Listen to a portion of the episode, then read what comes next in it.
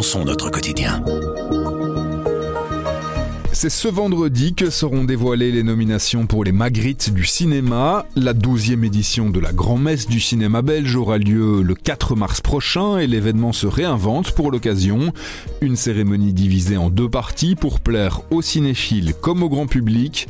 On a pu en discuter avec le producteur Patrick Quinet, président de l'Académie André Delvaux qui organise les Magritte. Je m'appelle Pierre Fagnard et vous écoutez Le Grand Angle du Soir. Bonjour Patrick Quinet.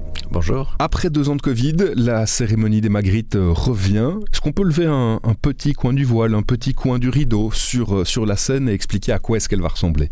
Alors oui, on va lever un tout petit peu le voile. D'abord, on revient dans une configuration dite classique, en effet, après euh, le Covid qui a compliqué la tâche de mettre en scène un show euh, tel qu'une cérémonie. Mais on a des petits changements, c'est-à-dire qu'on va changer de lieu.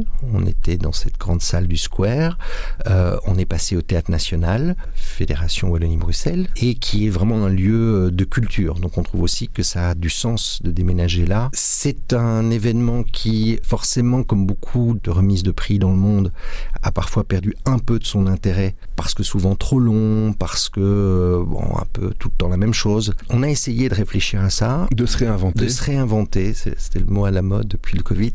C'est de différencier les publics dans la manière d'approcher cette remise de prix. Et donc, ce qui était décidé cette fois-ci en partenariat fort avec la RTBF, c'est d'aller vers une diffusion audio sur une première partie de la cérémonie pour un public plus affinitaire, comme on dit, qui est passionné par le cinéma, qui aime ce genre de cérémonie. Euh, et puis une deuxième partie qui est plus courte, qui fera deux heures et qui, elle, sera diffusée sur euh, la 3 en linéaire. Et donc, on a organisé évidemment les prix euh, en fonction du public, en mettant plus certains prix d'un côté et d'autres prix de l'autre. Il faut avoir cette intelligence-là, je pense, d'accepter de, et de comprendre que les publics sont pas tous les mêmes et qu'il faut arriver à les gérer et il n'y a pas de, de déforcer une cérémonie plutôt qu'une autre, parce que le linéaire, il perd beaucoup. Et en même temps, il s'adresse peut-être à un public plus âgé. Le non linéaire, le digital, mhm. euh, c'est là où on retrouve du public euh, plus jeune qui euh, consomme de manière complètement différente les choses. Donc ça a du sens aussi si on veut faire en sorte que notre cinéma soit défendu auprès de la jeune génération et de leur montrer les, tous les talents et la diversité qu'il y a dans le cinéma. Ben, c'est pas en étant uniquement à la télé qu'on va arriver à les toucher, c'est justement en allant là où ils sont, c'est-à-dire sur le non-linéaire. Et donc forcément, Ovio est un bon endroit. Bien sûr, ce sera aussi décliné dans l'ensemble des réseaux sociaux pour que euh, on puisse communiquer au maximum autour de cet événement. Vous allez me dire que c'est peut-être le défi principal.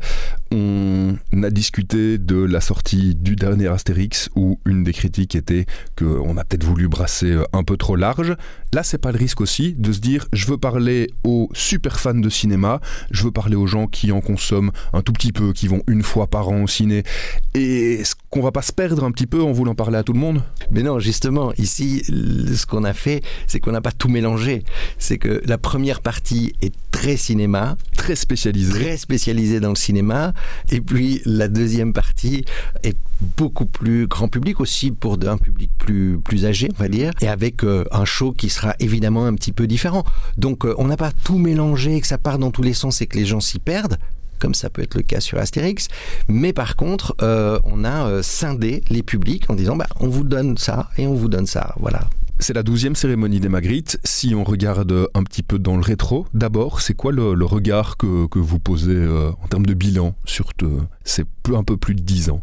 Ben, Qu'on est toujours là. Donc ça veut quand même dire euh, que ça avait du sens de se lancer dans cette aventure, qu'on a réussi à passer euh, la crise du Covid et qu'on revient, et on revient, euh, on va dire, en force quand même, avec en effet des nouvelles idées, une nouvelle approche, mais on continue tous, quand je dis on, c'est l'ensemble du secteur, à défendre le fait que les Magritte ont une valeur de communication auprès de notre propre public importante.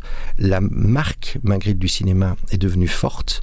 Les gens connaissent, les gens s'intéressent même ceux qui ne regardent pas nécessairement le show. C'était ça la force et c'était ça l'objectif et je pense qu'il est euh, toujours bien en place parce qu'on voit quand même que euh, beaucoup plus de monde connaissent mieux le cinéma belge, le fréquente plus en salle ou sur des plateformes ou ailleurs, mais c'est une communication qui a vraiment porté ses fruits et on espère que ça va continuer encore longtemps. C'est ça l'idée, c'était un peu de lancer une dynamique autour du cinéma et du cinéma belge, une dynamique qui pourrait euh, entraîner plein d'autres choses avec elle dans son sillage. Quoi. Oui, c'est ça, et, c'est un peu différent évidemment des autres prix dans la plupart des pays, c'est que dans la plupart des pays, euh, ils récompensent évidemment des films qui ont été des succès euh, en salle, sur leur territoire, c'est un peu de ça chez nous mais la stratégie de départ, c'était de faire en sorte qu'on avait une défaillance de connaissance du cinéma belge sur notre public belge, comment arriver à leur faire comprendre, entendre qu'il y a du talent et de la diversité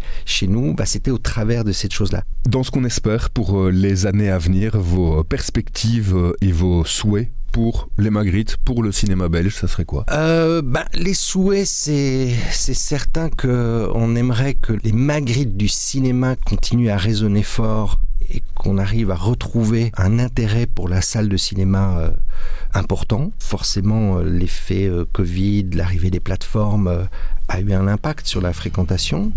La salle, c'est une expérience, c'est un événement, c'est c'est une autre émotion que l'on a que d'être dans son salon à regarder un film. Il faut arriver à défendre encore ça. Le cinéma, il s'apprécie et il se ressent de manière beaucoup plus forte dans les salles de cinéma qu'ailleurs. Merci beaucoup Patrick Guinet. Avec plaisir. Avec Grand Angle, le soir raconte, explique et décortique. C'est notre oreille sur l'actualité. Retrouvez-nous sur notre site, notre application et votre plateforme de podcast préférée. À bientôt.